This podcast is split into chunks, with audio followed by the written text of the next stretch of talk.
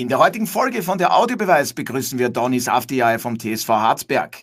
Wir sprechen mit dem trickreichen Offensivspieler über den harten Kampf gegen den Abstieg. Wie viel mentale Stärke ist in der Qualifikationsgruppe gefragt? War Franco Foda bisher sein prägendster Trainer? Und welche großen Ziele hat er noch in seiner weiteren Karriere als Aktiver? Der Audiobeweis Sky Sport Austria Podcast, Folge 185.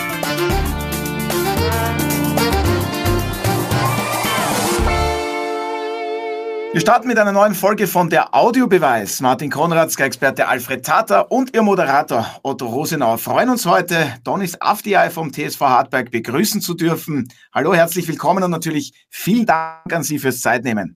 Vielen Dank erstmal für die Einladung. Ich freue mich, bei euch sein zu dürfen. Ja, wir freuen uns auch sehr. Ähm, ja, am vergangenen Freitag, da startete ja in der österreichischen Bundesliga die Qualifikationsgruppe. Die Hartberger mit Ihnen, Donis auf die empfingen dabei Austria Lustenau. Der Aufsteiger setzte sich in der Oststeiermark knapp mit 1 zu 0 durch. Jetzt mit ein paar Tagen Abstand. Ähm, wie fällt das Fazit aus? Was waren für Sie am Ende die Hauptgründe für die Heimniederlage? Ja, ich denke, wir haben, äh, wir haben die Anfangsphase ein bisschen verschlafen, aber haben dann relativ gut wieder ins Spiel zurückgefunden. Ähm, man sieht bei uns äh, im, im, im, Verein, in der Mannschaft eine deutliche Entwicklung auch in den letzten Spielen. Wir versuchen Fußball zu spielen, wir versuchen, ähm, wir versuchen ein, ein, einen guten Rhythmus äh, reinzukommen. Und äh, was uns jetzt im Endeffekt auch fehlt und auch am Freitag gefehlt hat, ist auch der Abschluss, ist dann in letzter Konsequenz die Effektivität. Wir uns jetzt weiterentwickelt haben in den letzten Wochen, Schritt für Schritt, dass dieser Knoten auch mal platzen wird. Ja. ja, und für sehr viel Gesprächsstoff sorgte zu Beginn der zweiten Spielhälfte die Aktion im Lustenau Strafraum Hugonet gegen Providence. Nicht nur für mich war das ein klarer Elfer für die Hartberger. Der VR hat sich nicht gemeldet, hat nicht eingegriffen. Ähm, jetzt ganz ehrlich, wie ärgerlich sind solche Situationen im Nachhinein auch für Sie und für die Mannschaft? Oder sagt das Team dann auch, wir hatten ohnehin genügend Möglichkeiten, um den Ausgleich herzustellen? Ja, natürlich. Im, äh, ein, paar Tage, ein paar Tage nach dem Spiel reflektiert man alles und äh, da kann man jetzt auch äh, die, die, kleinste Nadel versuchen zu finden. Okay, nicht gegeben Elfmeter. Ich äh, sehe das aus zwei Perspektiven. Die eine ist, wir haben genug Möglichkeiten gehabt, das Spiel auch äh, aus dem Spiel heraus zu drehen. Und auf der anderen Seite natürlich sind solche Entscheidungen am Ende ärgerlich, weil es um viel geht. Aber man muss auch die andere Sicht äh, betrachten. Und zwar, alle Schiedsrichter sind auch nur Menschen und sie treffen auch ihre Entscheidungen und die gilt es dann am Ende des Tages zu respektieren, weil ähm, man kann jetzt nicht, ich finde, man kann jetzt nicht anfangen, jede einzelne Kleinigkeit äh, zu bemängeln und zwar, und zwar, da hätte es einen Elfmeter geben müssen und da hätte das passieren müssen, sondern ganz einfach sagen, okay, es ist jetzt so passiert und das ähm, akzeptiert man. Ja, finde ich sehr fair. Alfred, ähm, war es für dich ein klarer Elfmeter wie für so viele auch und hätten sich die Hartberg am Ende zumindest einen Punkt verdient gehabt? Beides ja. Klarer Elfmeter und ein Punkt war drin. Ja, und warum hat es dann eben nicht für den Punkt gereicht? Donis hat es ja schon erwähnt, die fehlende Effizienz vor dem gegnerischen Tor. Ist das so ein Hauptproblem der Hartberg jetzt fast schon über die gesamte Saison über? Nein, das ist nicht nur von Hartberg ein Problem, sondern ich behaupte, dass äh, alle Teams, die in der Qualifikationsgruppe sind, vielleicht ein wenig die Ausnahme der WRCs, was die Stürmereien betrifft, die Offensivkraft betrifft, weil die haben mit Paribo und Melon also wirklich hervorragende Leute in ihren Reihen, dass das für alle Beteiligten schwierig ist und deshalb auch meine Behauptung, dass das erste Tor oft schon genügen kann, damit man einen Sieg einfährt. So wie wir am Wochenende gesehen haben, dreimal 1 zu 0 Siege, weil eben dann äh, unter Umständen die Kraft nicht da ist oder auch das äh, nötige Glück oder auch das Können, dass man so einen Rückstand dreht. Ja, Martin, deine Einschätzung zu dieser Elfmeterszene, aber auch ähm, zum Tor der Lustenauer. Salinger für dich, der Torhüter der Hartberger, trifft ihm da eine Mitschuld zumindest?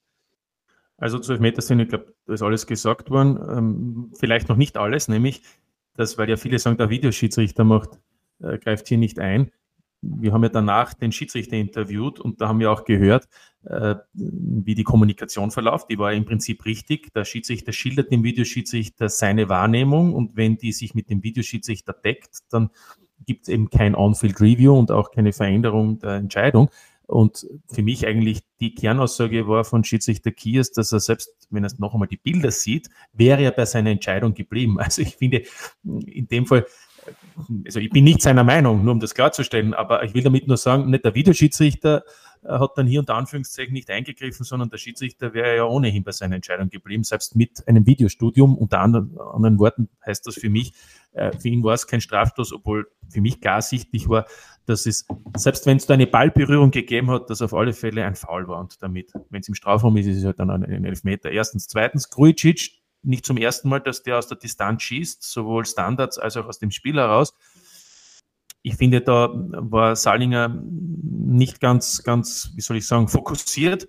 Unangenehmer Ball sicher, aber, ich würde mal sagen, das kann Lustenau, das kann Grujic und das ist natürlich für Hartberg bitter, dass dann in so einem Spiel so ein Tor entscheidet. Aber zum Dritten möchte ich noch zuvor hin sagen, was die Effizienz von Hartberg betrifft, sorry Donis, aber in diesem Fall hat diese mangelnde Effizienz einen Namen nämlich Donis Aftia, weil ich finde, du hast zwei, drei Hunderter gehabt und vor allem mit einem starken Rechten gleich nach der Pause. Ich glaube, das sind ja Dinge, die dich selbst ärgern, weil äh, das sind einmal deine Tore. Auf jeden Fall, auf jeden Fall bin ich hundertprozentig bei dir. Im letzten Spiel, das habe ich auch direkt nach dem Spiel im Interview gesagt, ähm, ich bin da selbstkritisch genug, um zu sagen, auch ähm, in dem Spiel jetzt habe ich zwei sehr gute Chancen gehabt, die für mich Chancen sind, die normalerweise reingehen. Jetzt ist es halt mal so, dass sie nicht reingegangen sind. Aber ich bleibe da nach wie vor der Donis, der ich immer war, der sagt, ich bin selbstbewusst genug, um zu sagen, dass ich das verbessern kann und dass die Dinge auch in den nächsten Spielen ähm, sicherlich auch sitzen werden. Ja, wollte ich auch sogar äh, erwähnen. Ich fand Ihr Interview eben kurz nach Spielende wirklich bemerkenswert, sehr reflektiert, sehr selbstkritisch. Und Sie meinten ja dann auch gleich, Sie nehmen sich da gar nicht aus der Verantwortung heraus. Jetzt die Frage, die sich oft stellt, diese fehlende Effizienz vor dem gegnerischen Tor, vielleicht können Sie uns das auch beschreiben. Ähm, wie kann man das als Spieler besser umsetzen? Wie viel Kopfsache ist dann auch dabei mit Fortdauer? Ja, ich denke, ich denke, dass bei vielen Spielern, dass bei vielen Spielern einfach da in, in, in gewissen Momenten halt auch die Coolness fehlt. Ich denke, bei mir bin ich mir auch ziemlich sicher, dass mir da nicht die Coolness gefehlt hat, sondern dass ich da einfach nicht gut im Abschluss war, dass ich den, dass ich vielleicht äh, nicht das Einfache machen wollte, sondern das Schwierigere. Und das wurde mir da zweimal zum Verhängnis. Und ähm, das ist halt einfach abzustellen, indem man einfach bei den einfachen Sachen bleibt. Und zwar das Ding ähm, so gut wie möglich äh, reinschießt, Hauptsache das, der Ball ist hinter, hinter, der Linie und nicht versucht, da jetzt das Zauberstück zu machen. Aber ja, man kann einfach noch fokussierter bleiben, man kann sich einfach noch mehr auf, auf, auf, auf diese Chance, auf diesen Ball fokussieren und äh, einfach äh, noch mehr hineinversetzen in, in, in die Situation.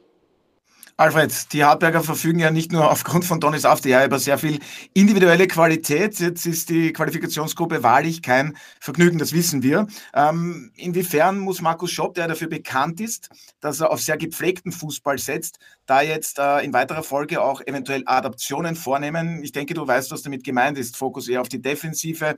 Aber wie schafft man da den richtigen Spagat? Bevor ich darauf antworte, möchte ich noch zum letzten von Tonis etwas sagen zur Effizienz, äh, weil das liegt mir sehr am Herzen. Ähm, ich denke, dass man einen Torabschluss aus mehreren Perspektiven betrachten muss. Nämlich einen technischen Aspekt, sprich also, sprich also den Umstand, wie ein Spieler den Ball trifft oder schießt. Das ist für mich der geringste in dem Zusammenhang. Der zweite Aspekt, den hat er erwähnt, das ist die Fokussierung, heißt also die Konzentration auf diese unmittelbare Aktion, weil man arbeitet vielleicht 90 Minuten für so eine Situation und genau in so einer Situation ist man dann vielleicht nicht fokussiert, also konzentriert. Aber, und das ist jetzt das große Aber, der dritte Aspekt aus meiner Sicht ist der wichtigste und entscheidende und ich glaube, da ist noch sehr viel äh, Neuland zu betreten, auch für die Spieler. Toni Inauer hat äh, schon früh im Skispringen zumindest die Visualisierung mit, äh, mit, mit eingebracht in, der, in, die Vorbereitung zu einem Wettbewerb. Und Tonis musst du sagen, wer Toni Inauer ist. Ja, habe ich Toni Inauer ist ein österreichischer Trainer, der sehr revolutionär war mit den Trainingsmethoden im Skispringen. Und er hat die Visualisierung gebracht. Heißt also, in deinem Fall wäre das, der Spieler stellt sich die verschiedensten Abschlusssituationen im Kopf vor und spielt diese im Kopf durch. Also gar nicht auf dem Feld mit dem technischen Aspekt dabei, sondern hauptsächlich, dass er ein Bild bekommt von dem, was er tun soll. Und ich glaube, dass viele Spieler, wenn sie mangelnde Effizienz haben, denen hauptsächlich das Bild fehlt davon, was eigentlich zu tun wäre. Und ich glaube, da ist ein großes Trainingsfeld offen für Stürmer, die anstatt zu Hause mit diesen Videospielen spielen oder irgendwas tun, was äh, nicht unbedingt ihren Beruf fördert, sondern genau das zu Hause tun könnten. Einmal sich verschiedenste Abschlusssituationen visualisieren und dann im Geiste durchgehen, um das auch parat zu haben, wenn die Situation konkret ist im Spiel. Also die drei Aspekte technisch, Konzentration, aber auch das Bild davon, was ich tun soll. Ich glaube, da ist ein großer Nachholbedarf auch bei Spielern. Wie siehst du das, Donis? Nee, bin ich, da bin ich voll bei dir. Ich denke, dass so eine Visualisierung auch für jeden Spieler wichtig ist.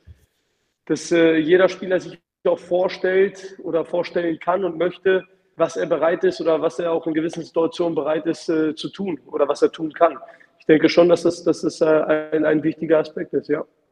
Ja, und Gut. dann wenn wir zur Qualifikationsgruppe zurückkommen, Alfred, weil ich dich ja auch gefragt habe, ähm, inwiefern da Adaptionen vorgenommen werden müssen, aber dann fragen wir gleich bei Donis Afdiay nach, ähm, wie stark kommt überhaupt, das ist oft zu hören in der Qualifikationsgruppe, diese mentale Komponente bei allen sechs Teams dazu. Wie anstrengend ist das auch für den Kopf da unten? Ja, natürlich ist jetzt, äh, ist jetzt ein kühler Kopf gefragt. Ähm, ich denke, die Leute oder die Mannschaften, die am Ende cool bleiben und auch an sich arbeiten und an sich vertrauen und da jetzt äh, nicht hitzig werden. Ich glaube, dass die am Ende auch äh, einen guten Weg gehen werden. Ähm, bei uns ist es halt äh, so, dass wir im Moment äh, einen Plan haben, einen Weg gehen wollen. Man hat ähm, in den letzten Monaten, wie gesagt, schon die Entwicklung bei uns gesehen. Und ähm, ich glaube, wenn wir jetzt noch diesen, diesen Feinschliff am Ende kriegen, dass, ähm, oder die, die, die Momente, die wir noch benötigen, wie Abschluss oder wie, wie, wie die, die Punkte zu holen. Ich glaube, wenn uns der Feinschliff noch gelingt, dann bin ich fest davon überzeugt, dass wir auf einem richtig guten Weg sind. Ja, und ähm, weil ich das auch erwähnt habe, Markus Schopp, der setzt eben auf kontinuierlichen Spielaufbau. Ich weiß, Sie dürfen dann nicht zu viel verraten, aber da hat es schon auch Adaptionen gegeben jetzt, ähm, nachdem der Grunddurchgang abgeschlossen ist. Nehme ich einmal stark an. Nein, ich glaube schon. Ich glaube schon, dass wir, wir bei unserer Linie bleiben werden. Wir haben, wir haben halt, äh, man darf am Ende des Tages auch nicht vergessen, welche Ambitionen wir auch haben. Und äh, im Vergleich zu denen, zudem haben wir, glaube ich, in der Rückrunde trotz fehlender Ergebnisse einen sehr positiven Fußball gezeigt, einen schönen Fußball auch gezeigt. Versucht, keinen ungepflegten Fußball zu spielen, sondern einen Fußball, was den Zuschauern auch gefällt, ein Fußball, was, was den Zuseher gefällt. Ähm, und ich glaube, dass wir bei dieser Linie bleiben, weil man sieht einfach, dass wir mit einem gewissen Feinschliff am Ende des Tages mit dem Fußball auch sehr erfolgreich sein können. Und ähm, ich habe ja gerade gesagt, wenn wir ähm, den Plan auch weiter ausführen und äh, diesen Weg auch weiter gehen wollen, brauchen wir natürlich noch vieles, das wir verbessern müssen. Aber ich glaube und bin davon überzeugt, dass es äh, der Weg ist, der uns am Ende auch Erfolg einbringen kann. Ja, so Alfred, und jetzt du. Sind die Hardwerker gut damit beraten, dass sie eben ihren Spielstil dann auch treu bleiben? Ich, glaube, dass die Grundprinzipien sich nie verändern werden, die ein Trainer seiner Mannschaft mitgibt. Man wird natürlich taktische Modulationen vornehmen und zum Beispiel Ried habe ich schon gesehen gegen den WRC auswärts, hat das auch getan. Die haben gar nicht darauf gesetzt, jetzt irgendwie von hinten hinaus zu spielen kontinuierlich, sondern die weiten Bälle gleich gesucht auf Chapi, um dort schon Zweikämpfe zu gewinnen, also näher beim gegnerischen Tor zu sein und daher auch hinten das Risiko minimiert haben.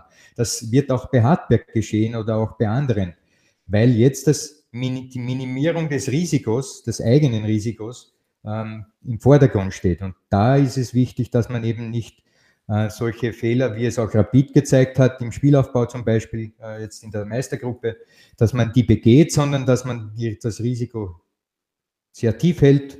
Und ich glaube, das ist auch ein, ein, ein Weg, den äh, Hartberg durch, durchaus gehen sollte. Ja, und die Hartberger sind derzeit ja punktegleich mit dem Schlusslicht, weil du schon die SV Ried erwähnt hast. Alfred halten bei neun Zählern zwei weniger als die Altacher Martin. Jetzt müssen die Hartberger Fans, ähm, jetzt geht es gegen die SV Ried und danach gegen die Altacher. Das sind ja genau diese Gegner, ich habe es ja gerade erwähnt, die punktemäßig in Reichweite sind. Also da heißt es verlieren komplett verboten, oder? Naja, sagen wir mal so. Als Hartberg mit Donis der diese zwei Spiele verlieren sollte, dann ist es ähm, ungemein schwierig, äh, die Klasse zu halten. Also, ich, aber das ist jetzt auch nichts Neues. Aber da ist noch lange nichts verloren. Sieht, das sind, ja. immer Schnittpartien. Naja, ja, schon. Aber, aber Fakt ist natürlich, da geht es ja dann auch mental, dass du dann immer wieder Spiele gewinnen musst, um wieder ranzukommen. Fakt ist, du spielst jetzt gegen zwei Mannschaften, die natürlich von vielen auch als die zwei Teams bezeichnet wurden, die von der Kaderqualität vielleicht her am ehesten ähm, Probleme haben, die Klasse zu halten und, und Hartberg natürlich den Anspruch hat, mit dem Kader, mit diesen Möglichkeiten, äh, da die, die, den Abstiegskampf so zu gestalten, dass man erfolgreich ist. Insofern sind das jetzt zwei Spiele, wo man für sich selbst, aber natürlich auch ähm, in Blickrichtung den Gegner hin, äh, Klarheit schaffen kann. Und deshalb sind es zwar besonders wichtige Spiele, aber wir haben schon gesehen, es sind, es sind Nuancen, die da entscheiden. Eine Standardsituation bringt dich in Rückstand und dann hast du natürlich Schwierigkeiten. Und genauso wird es jetzt sein gegen Ried. Und Hartberg hat ja gegen Ried schon zweimal gespielt. Das waren, muss man jetzt auch sagen, enge Spiele und auch das Spiel, das, das zweite, also das war ja im Prinzip das von Markus Schopp das erste. Im Februar hat er gezeigt, in der ersten Hälfte hat Ried große Chancen gehabt und Hartberg viel Glück und dann hat halt Hartberg in der zweiten Hälfte das Tor gemacht und hat die drei Punkte geholt. Also ich will sagen, da ist jetzt alles möglich und, und das gilt natürlich dann auch für das Rückspiel, für das zweite Spiel danach, Heimspiel gegen Alltag noch, dazu gegen Klaus Schmidt. Ähm, das sind schon besondere Vorzeichen. Also ich wünsche den, den, den Hartbergern da alles Gute, aber ich sage auch nichts Neues. Es sind ja dann nicht unbedingt die besten Mannschaften, die hier erfolgreich sind in so einer Phase, zwei Monate, zehn Spiele, sondern da geht es meines Erachtens vor allem um die mentale Kraft und um die mentale Stärke. Also dann ist die beiden anstehenden Spiele zunächst auswärts in Ried und dann geht es ja gegen die Altere mit Klaus Schmidt, einem alten Bekannten. Wie schwierig werden denn diese zwei Aufgaben? Also ich denke, dass äh, in erster Linie jedes Spiel jetzt ein Endspiel ist für alle Mannschaften in der Qualifikationsgruppe. Und äh, wir haben es im letzten Jahr gesehen, wie schnell es gehen kann, auch für Mannschaften, die oben stehen und auch für die Mannschaften, die unten stehen, dass da viel passieren kann. Und ähm, ich glaube halt, dass äh, das nächste Spiel für uns sehr wichtig ist, aber auch das übernächste für uns sehr wichtig ist, aber auch alle anderen Spiele, die danach kommen, dass sie alle für uns ein Endspiel, äh, dass jedes Spiel für uns ein Endspiel ist. Ich glaube, da nimmt sich kein Spiel raus. Ja, definitiv nicht. Und es bleibt unglaublich spannend in der Qualifikationsgruppe. Und jetzt habe ich es ja schon erwähnt, ähm, Klaus Schmidt, ein alter Bekannter. Auch bei Ihnen hat sich in dieser Saison wirklich schon einiges getan, kann man so sagen, nach dem ersten Spieltag. In der Bundesliga folgte der Wechsel zum FC Zürich mit Ihrem ehemaligen Trainer von Sturm Graz, Franco Foda. Zunächst einmal, wie intensiv war dort die Zeit und wie lehrreich auch, ähm, was die Liga betrifft? Ein neues Umfeld und natürlich sehr viel neue an Lebenserfahrung auch. Ja, es war eine sehr, sehr intensive Zeit. Ich, äh, ich ähm, erinnere mich sehr gerne an die Zeit zurück, habe, habe immer noch äh, viel Kontakt auch mit Fans, die, die mich heute immer noch respektieren und dafür bin ich sehr, sehr, sehr dankbar. Ich, hab, äh, ich verdanke dem Franco viel. Der hat mir damals als, als junger Kerl auch äh, einen Boden unter den Füßen gegeben wieder und ähm, das war für mich ganz wichtig. Und ähm, ich verdanke ihm sehr, sehr viel, äh, menschlich und, äh, und, als, und als Spieler auch. Und äh, dafür bin ich sehr dankbar, ja. Ja, wissen Sie, äh, unter welchem Trainer Sie die meisten Einsätze, ja laut Transfermarkt kann ich ja sagen, habe ich nachgeschaut, ähm, vorzuweisen haben, wenn wir schon beim Thema sind? Der Franco. Ja, ähm, verraten Sie uns, was zeichnet ihn als Trainer aus und vielleicht auch in weiterer Folge als Menschen? Also ich, ich äh, kann jetzt nur von mir sprechen. Ich habe mit ihm, äh, mit ihm eine sehr, sehr gute Zeit gehabt, weil, weil das ein Trainer ist, der, der meines Erachtens große Qualitäten hat Qualitäten von Spielern zu sehen, Spieler auch zu kitzeln, Spieler auch an ihrem Maximum zu bringen. So war das bei mir der Fall. Und äh, als Mensch kann ich nur sagen, dass ich, dass ich, äh, dass es ein Trainer ist, der, der immer ein offenes Ohr für mich hat, äh, der, den ich immer, den man immer anrufen kann, den man immer um Rat fragen kann. Also für mich war das, ist es, ist es ein Trainer und ein Mensch, der, der mich persönlich sehr weit gebracht hat und von dem ich auch viel lernen konnte. Ja, und für, also wie schnell war es für Sie dann klar nach der Beurlaubung, dass Sie dann ähm, vielleicht auch wieder zurück nach Hartberg suchen? Wie schnell ist diese Entscheidung dann auch in Ihnen gereift und warum fühlen Sie sich auch so wohl in der Oststeiermark? Also ich, ich, wir haben die Entscheidung damals getroffen, es hat gepasst, vor allem mit Franco. Und ähm, ich war, ich bin ein Spieler, der sich, der sich versucht, äh, der sich versucht, überall durchzusetzen. Und äh, ich glaube an mich, ich bin von meiner Qualität auch überzeugt weiß aber, dass ich noch vieles besser machen kann und äh, habe mich gewiss auch äh, auf Abenteuer eingelassen. Auch in Hartberg habe ich gewusst, äh, was mich erwartet und äh, bin froh, hier zu sein und bin stolz darauf, wie sie mich aufgenommen haben. In Zürich war das so, dass, ähm, dass äh, dann halt, äh, dass ich als Frankos Wunschspieler äh, dann halt ein bisschen zurückstecken musste und dann man eher auf die, auf die, auf die ähm, Generation von vor der Saison äh, gegriffen hat. Und äh, ich wollte Fußball spielen und habe mich dann relativ äh, zügig dafür entschieden, dann auch ähm, Hardback in der schwierigen Situation auch äh, helfen zu wollen. Martin, warum denkst du, ist Donis Afti weiterhin einer der Lieblingsspieler von Franco Foda? Ich denke da zum Beispiel ja an Tempo-Dribblings, viel Spielwitz, tolle 1 gegen 1 Situationen, aber da kannst du jetzt dann weitermachen. Ja, weil, weil Franco Foda Spieler gerne hat, die eben, ähm, ich sage mal, Außenspieler, die genau das beherzigen, was Donis Afti kann. Und da ist er nicht der Einzige, der für Franco Foda zum Beispiel ein Thema war. Im, Im Laufe seiner Trainerlaufbahn hat er immer wieder Spieler geholt oder gesucht und teilweise auch gefunden. Dann heißt es auch manchmal, es sind schwierige Charaktere, aber das haben wir mit Donis Afti ja schon in seiner Station bei Sturm und auch bei seiner ersten in Hartberg besprochen. Das ist ja dann oft gar nicht der Fall. Aber du brauchst ihm vielleicht auch das Selbstvertrauen, dass dir ein Trainer gibt. Und in dem Fall hat es jetzt der Donis ja auch so besprochen. Ähm, mich würde natürlich interessieren, auch wenn jetzt einmal der Fokus ist auf Hartberg. Fakt ist, er hat ja noch Vertrag bei Zürich bis 25. Es klingt jetzt nicht so, Donis, als ob du äh, im Sommer auf alle Fälle wieder in Zürich spielst. Also, wenn ich das jetzt einmal so interpretieren darf, du fühlst dich in Hartberg ganz wohl. Das heißt ja nicht, dass du in Hartberg bleibst, aber es kommt ja, gibt ja auch noch andere Clubs auf dieser Fußballwelt.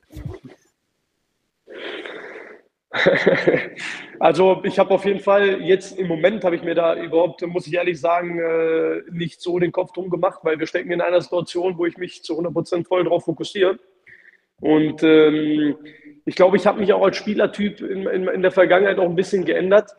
Und zwar äh, als Spieler war ich vorher vielleicht derjenige, der, der auch ein bisschen drauf geschaut hat, dass äh, in meinen vergangenen Jahren vielleicht jemand, der drauf geschaut hat, dass er jetzt äh, die Spiele gewinnt. Und jetzt bin ich nicht nur der Spieler, der versucht, die Spiele zu gewinnen, sondern auch der Spieler, der versucht, auch ähm, ein Mannschaftsgefüge auch mitzubilden. Und ähm, ich glaube, dass die Situation jetzt halt äh, meine volle Konzentration und Fokus halt auch braucht. Und äh, von daher habe ich mir jetzt über die Zukunft, äh, wie es danach läuft, äh, noch nicht allzu viel Gedanken gemacht mit meinem Team. Ähm, meine Ziele sind klar. Ich äh, weiß, dass ich in Hardback bin. Ich weiß, dass es, dass es hier vielleicht äh, nicht so einfach ist, auf sich aufmerksam zu machen wie in, wie in größeren Clubs in Österreich. Aber ich glaube, dass, ähm, dass äh, die Anerkennung trotzdem von, von Fachleuten in Österreich da ist und dass ich mich äh, auch darüber dann für, meine, für meinen Traum, die Rückkehr in die deutsche Bundesliga, auch irgendwie empfehlen kann. Ja, da wünschen wir Ihnen natürlich alles Gute dabei und ist ja natürlich verständlich, dass Sie sich derzeit eben auf den Kampf gegen den Abstieg mit den Hartbergern richten, den Fokus. Ähm, Alfred, wenn wir jetzt vergleichen, jetzt haben wir schon darüber gesprochen. Donis hat selber ähm, erwähnt, die Entwicklung. Äh, wenn wir zurückdenken, seine Zeit bei Sturm Graz, und wenn du es jetzt äh, mit seiner aktiven Zeit bei den Hartbergern vergleichst, welche Entwicklung siehst du da vom Fußballerischen her auch? Da liegen natürlich einige Jahre dazwischen, aber in, in der Wortmeldung von vorhin ist mir spontan sofort äh, eingefallen der Ausdruck Führungsspieler. Ähm, das war er bei Sturm in der Anfangsphase noch nicht. Jetzt mittlerweile ist die Reife fortgeschritten weil, und jetzt kommt die Erklärung, ich höre immer und sehr oft, auch gestern bei Doc und Tore, Führungsspieler, Führungsspieler, aber noch niemand hat jemals präzisiert, was heißt das überhaupt Führungsspieler? Und ich werde das jetzt tun. Führungsspieler ist einer, der nicht die anderen führt, sondern sich selber. Indem er an sein eigenes Leistungsniveau herankommt, der Spieler, der nicht auf die anderen sieht, was die leisten, sondern schaut, was er leistet. Und wenn ich den Donis jetzt betrachte, hat er eine, soll ich sagen, eine, ein, ein Paket an Leistungsvermögen. Und warum er jetzt ein Führungsspieler ist, ist, weil er dieses Paket ausreizt, weil er auf sich schaut, was er tun muss auf dem Spielfeld und nicht, was die anderen zu tun haben. In früheren Zeiten hat er sich über das aufgeregt und das aufgeregt und das aufgeregt. Das ist jetzt schon ein bisschen weniger, wobei oft bei Schiedsrichtern ist das noch immer der Fall, dass er zu viel Energie verliert, weil er sich aufregt über Entscheidungen, die er aus seiner Sicht nicht für richtig hält. Aber unter langer Rede, kurzer Sinn, Donis Afte ist zu einem Führungsspieler gereift und der Führungsspieler beginnt bei ihm und dann hat es vorhin gesagt, auch im Team etwas weiterzubringen, als äh, Spieler auf andere einzuwirken, weil die sehen das auch. Der, der rennt, der rutscht, der gewinnt Zweikämpfe, der schimpft nicht, der geht weiter, der macht und tut und dann muss ich das auch tun. Vor allem junge Spieler.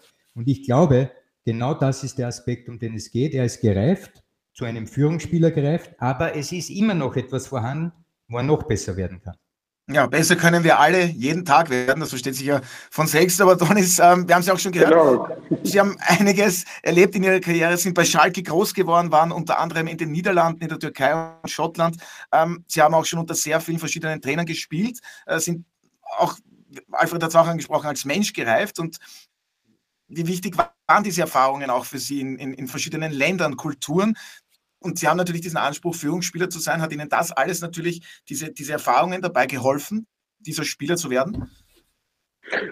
Auf jeden Fall, auf jeden Fall. Also alle Eindrücke, die man von überall mitgenommen hat, die, die sind wie ein, wie ein großes Puzzle, was dann am Ende irgendwann nur noch kleine Teilchen fehlen. Und ich glaube einfach, dass diese, dieser Riesenpuzzle, dieser Riesenpuzzle hat mich äh, von meiner Handwerkstation zu, zu einer Entscheidung gebracht, äh, mich komplett neu aufzustellen, in allen Belangen, mich äh, komplett zu fokussieren auf eine einzige Sache, und zwar die, die mir am wichtigsten ist, den Fußball. Und ähm, ich habe mich mit meinem Team neu aufgestellt. Wir haben eine Richtung eingeschlagen und äh, wir haben die Puzzleteile von all den Erfahrungen vorher zusammengefügt und haben gemerkt, da fehlt uns noch was, da fehlt uns noch was, da fehlt uns noch was. Und jetzt sind wir dabei, die, die, die, die richtigen, die wichtigen Puzzleteile um das Große und Ganze zu erkennen, halt auch zusammenzufügen. Und ähm, das ist uns als Team haben wir, haben wir im Gedanken, dass es uns all, äh, in den letzten anderthalb Jahren, fast zwei, schon äh, sehr gut gelungen ist. Und ähm, da versuche ich jetzt einfach auch ähm, für mich selbst auch äh, alles Mögliche rauszuholen. Und ich bin halt ein Spieler, der danach strebt, immer so erfolgreich wie möglich zu sein und ja. dafür auch alles zu geben. Ja, und ich finde, es wirkt auch weiterhin das sehr reflektiert und, und sehr bodenständig auch. Ähm, sind da wirklich gereift. Ähm, Sie haben auch nie einen Hehl daraus gemacht, Sie würden gerne natürlich in der deutschen Bundesliga spielen. Ähm, das ist Ihr großes Ziel. Ähm, Träume und Wünsche und Ziele soll man auch als Fußballer haben. Ähm, ich denke, also ich will jetzt gar nicht fragen, bei welchem Verein Sie sich sehen, aber Schalke drücken Sie schon noch die Daumen, oder? Ja, auf jeden Fall. Also ähm, ich denke mal, ich denke mal, wenn man äh, so lange Zeit bei einem Verein verbracht hat, äh, dann äh, wünscht man denen natürlich immer das Gute und äh, das Beste. Und ich hoffe auch natürlich, dass, äh, dass alleine für die Fans, alleine für die Fans äh, hoffe ich halt, dass, dass die das am Ende packen. Ja, Martin, von den spielerischen Anlagen her brauchen wir jetzt gar nicht mehr lange diskutieren. Wir wissen, Donny Safti ist ein begnadeter Fußballer. Äh, traust du ihm zu, den Sprung in die deutsche Bundesliga, dass wir ihn da in Zukunft dann verfolgen können dürfen? Er hat ja schon gespielt in der deutschen Bundesliga. Ja, also sein Comeback, Entschuldigung, hast du ja recht. Ja, ja, ja eben, eben, eben. Nein, also, ja, na klar.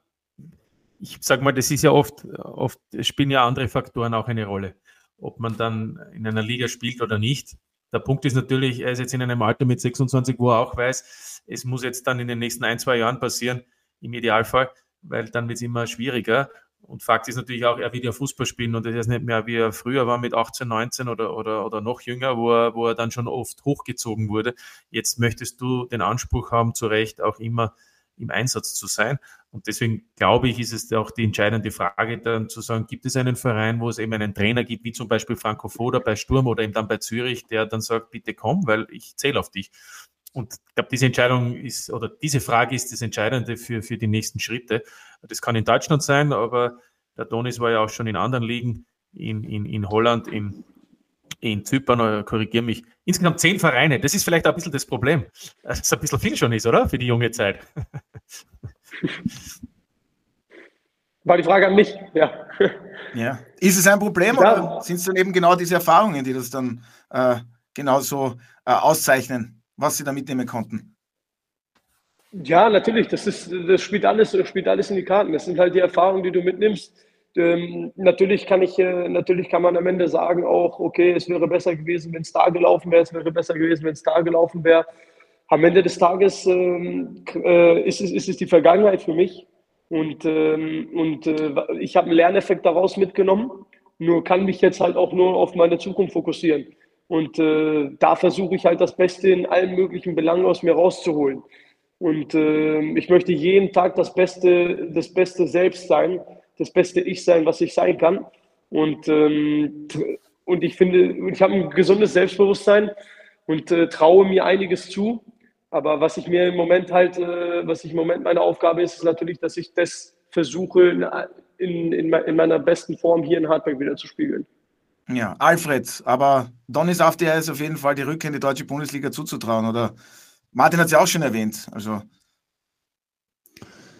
Naja, ich bin eher da, wie soll ich sagen, Verfechter des äh, Gedankens, Erster in der Provinz zu sein, ist besser als Zweiter in Rom. Also wenn du einen Verein hast in der Bundesliga in Deutschland, wo du dann vielleicht wieder nur hm, um Platz 13, 14, 15 mitspielst, den permanenten Stress wieder hast, gegen den Abstieg zu spielen, das, das macht dich ja auch nicht froh als Spieler. In seiner Hinsicht wäre es besser, wenn er in einer Liga ist, ob der österreichischen oder in einer anderen, wo er um Europacup-Plätze mitspielt, weil da ist er ja gefordert, als ganze Person auch noch Positives dabei mit einzubringen, um diese Ziele auch zu erreichen, während oft der Druck und das Negative, wenn man hinten mit dabei ist, gar nicht so günstig ist. Also für meinen Geschmack, seine Qualitäten und seine persönliche Reife, die er jetzt erreicht hat, wäre gut, wenn er so einen Verein hat, der wie, gibt einige Namen, aber um Platz drei, vier, fünf in Ligen wie Belgien, Niederlande und solche Ligen dabei sein könnte. Ja, ich also, denke nicht, dass die deutsche Bundesliga das Mekka oder das Medina ist. Okay, wir merken, du bist jetzt nicht so der große Fan der deutschen Bundesliga, aber das macht ja auch nichts. Wieso? Musst du, was musst merkst du, auch nicht da sein. bitte? Na, weiß das ich jetzt nicht. Es, es, hat sich zumindest so angehört, weil du gesagt hast, das große Mecker. Ich ja, das deutsche Bundesliga ist ein Traum zuzusehen, genauso wie auch äh, Serie A oder das ist ja keine Frage, ja. ja. Aber ich, wir sprechen ja davon, welche Möglichkeiten würden ihm geboten. Und wenn es nur ein Verein, nur unter Anführungszeichen, ein Verein ist, der wie Bochum oder und so weiter gegen den Abstieg spielt, Nein, seine Kragenweite muss sein, ich will um Europa mitspielen. Dann spiele ich halt in Belgien oder in den Niederlanden und so. Verstehst? Das, das wertet ja die Bundesliga nicht ab. Ja, aber du weißt ja gar nicht, was, da, was dann der Anspruch ist, bei welchem Verein er gerne in der deutschen Bundesliga spielen würde. Das habe ich ihn ja auch ja, gar nicht gefragt, glaube, weil da gibt es viele Möglichkeiten. Sein Anspruch ist wahrscheinlich alle außer Bayern. Naja, bei Bayern würde ich auch gern spielen. Also ich würde mich nicht verwehren, aber ich kann bei weitem nicht so gut spielen wie Donis Afti. Ja, aber lassen wir das lieber. Ich äh, würde noch gerne auf die ganzen Stationen, ähm, was die Trainer betrifft, auch zurückkommen. Donis, war dann wirklich ähm, Franco Foda für Sie eigentlich der prägendste Trainer oder vielleicht auch schon in Ihrer Zeit äh, bei Schalke 04? Ich denke da vor allem an den Nachwuchs. Ähm, ja, es gab natürlich, es gab natürlich äh, sehr, sehr viele Trainer in meiner Laufbahn, ist ja klar. Und äh, selbst auch in aktiven Mannschaften, wo ich war, gab es auch mal Wechsel, gab es auch äh, neue Trainer, die gekommen sind, dann wieder neue, die gekommen sind und neuer Verein, neuer Trainer. Also ich habe ein paar Trainer schon miterlebt und äh, kann halt auch sagen, dass jeder Trainer halt auch, äh, auch ein bisschen anders ist, ne? es ist. Es gibt keinen gleichen Trainer. Jeder ist ein bisschen anders, jeder hat eine andere Form, jeder hat eine andere Art auch. Und ähm, ich kann, ich habe das Glück zu sagen, dass ich eigentlich alle Trainer, die ich bis heute hatte, dass ich von denen allen was mitnehmen konnte, dass alle mir was äh, mitgegeben haben. Natürlich hat es mit dem einen oder anderen nicht die Connection gegeben, äh, auch hat das nicht das Funken, ist der Funken nicht rübergesprungen wie, wie mit anderen, ist klar. Und ähm, natürlich ist da hervorzuheben, mit Franco habe ich äh, eine besondere Zeit gehabt. Und ähm, auch in, in Hartberg mit allen Coaches eine super Zeit gehabt, obwohl obwohl ich äh, auch nicht so lange da war. Und äh, sicherlich auf Schalke auch super Trainer gehabt. Also es ist da schwierig, es ist da schwierig jetzt äh, bei den vielen, die ich hatte, jetzt äh, auch äh, besondere Unterschiede da aufmerksam zu machen. Aber da gibt es halt die besondere Beziehung zu, zu, zu Franco. Und äh, auch den, auch den äh, Markus, den Markus Schopp, den kenne ich schon aus meiner Zeit bei Sturm. Und ähm, auch aus der Zeit jetzt, auch ein Coach, von dem ich absolut überzeugt bin. Ja. Ja, und naheliegend ist dann natürlich auch die Frage, wie sehr ist der Funke auch bei Ihnen und Klaus Schmidt übergesprungen, denn wir kennen ja alle Klaus Schmidt sehr gut, war ja bei uns auch Experte, erlebt von seiner Emotion. Freuen Sie sich da auch schon auf die Duelle dann mit den Altachern in der Qualifikationsgruppe, ihn wiederzusehen? Ich hatte, ich hatte den, äh, den, den, den Klaus hatte ich, äh, hatte ich eine kurze Zeit gehabt, ja. Ähm, leider war das so, dass ich in den Spielen, wo er gekommen ist, ein paar Spiele gefehlt habe. Aber die Spiele, die wir zusammen hatten und die Zeit, die wir zusammen hatten, die war, muss ich auch sagen, obwohl die kurz war, richtig, richtig gut. Ich finde, ich habe Klaus als, als, äh, als äh, einen, ein, einen sehr guten Menschen, einen Menschen, der auf, einen, auf der einen Spieler fühlt, der auf einen Spieler eingehen kann und der in solchen Situationen wie jetzt auch, äh, auch, äh, auch eine sehr entscheidende Rolle spielen kann, kennengelernt. und äh, durfte, durfte unter ihm im ersten Saisonspiel in der aktiven Saison jetzt äh, noch zwei Tore erzielen.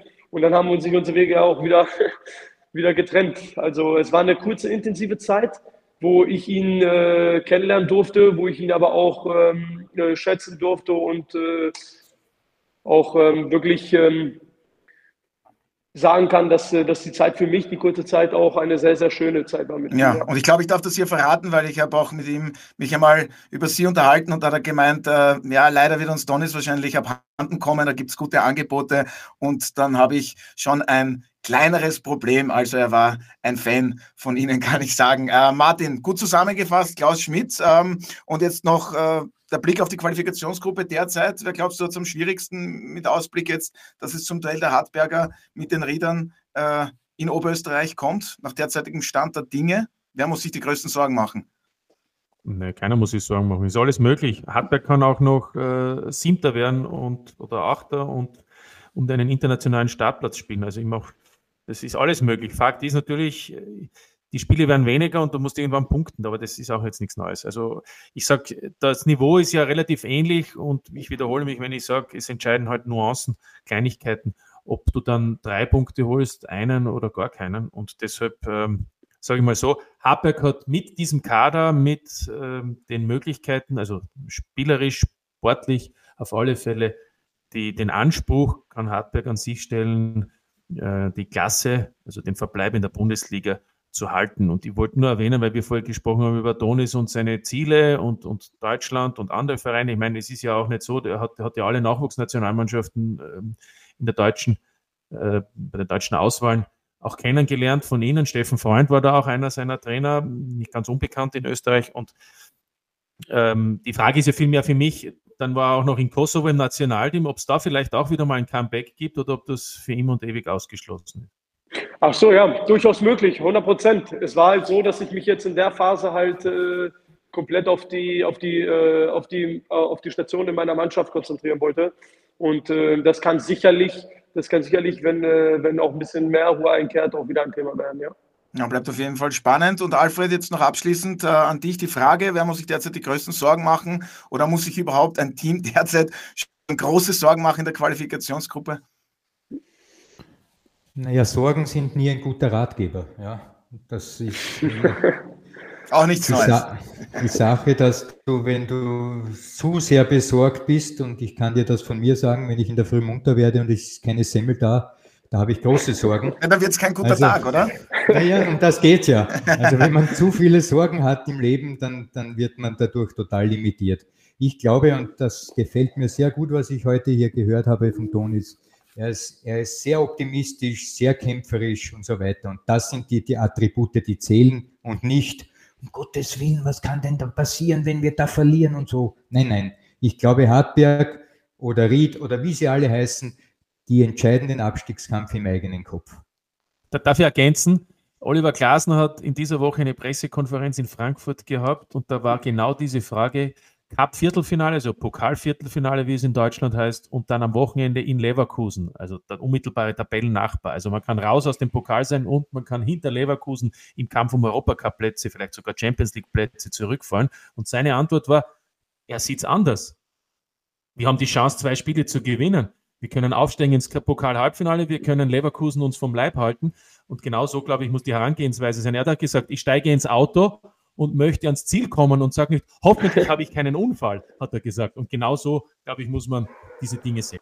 Ja, super zusammengefasst. Aber Donis, damit Ihnen dann die letzten Worte des Podcasts gehören. Äh, Sie machen sich keine Sorgen, was den Kampf gegen den Abstieg betrifft, haben Sie auch äh, schon einige Male erwähnt. Äh, Sie sehen die Hartberger gut aufgestellt, um das Ziel Ligaerhalt am Ende auch zu schaffen? Also am Ende sagt man immer, muss man immer, muss man immer auf sich selbst schauen. Und äh, wenn ich äh, auf meine Mannschaft schaue, auf meine Kameraden, ich habe vollstes Vertrauen in meine Mitspieler. Ich habe vollstes Vertrauen in unser Trainergespann. Ich habe vollstes Vertrauen äh, in den Verein, dass wir in dieser Situation alle zusammenhalten und dass wir in dieser Situation noch zusammen äh, erhobenen Hauptes auch am Ende rauskommen. Ich bin davon überzeugt und ähm, hau mich auch selbst mit allem, was ich habe, damit rein. Sehr gute abschließende Worte und dann bedanke ich mich recht herzlich herzlich bei meiner heutigen Gesprächsrunde. Hat wirklich viel Spaß gemacht. Vielen Dank an Donis Afdiay. Wir wünschen Ihnen und den Hartbergern alles Gute für die kommenden Aufgaben, auch was natürlich das Toreschießen betrifft. Aber ich denke, da brauchen wir uns keine Sorgen machen. Also, vielen Dank fürs heutige Dabeisein, Donis Afdiay. Ich danke euch als Spieler und als Fan. Super, oh, das, das freut uns Super. sehr. Das hören wir sehr gerne. Vielen Dank auch an dieser Stelle an Alfred und Martin. Hat, wie gesagt, wieder sehr viel Spaß gemacht. Ja, sehr viel Tiefgang heute. So soll es sein. So soll es sein. Ciao. Und das seht ihr diese Woche auf Sky.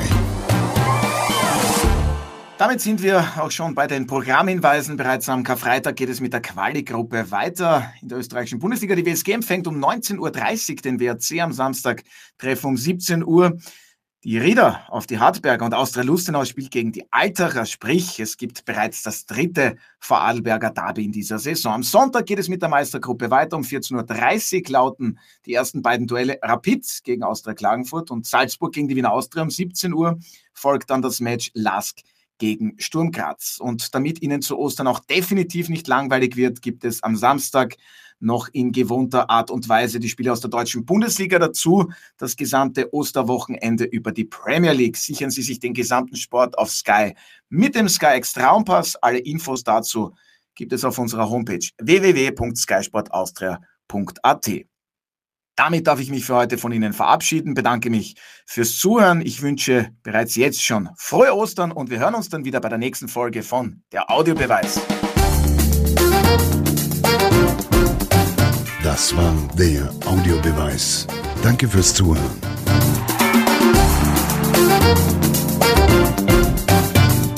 Hört auch das nächste Mal wieder rein.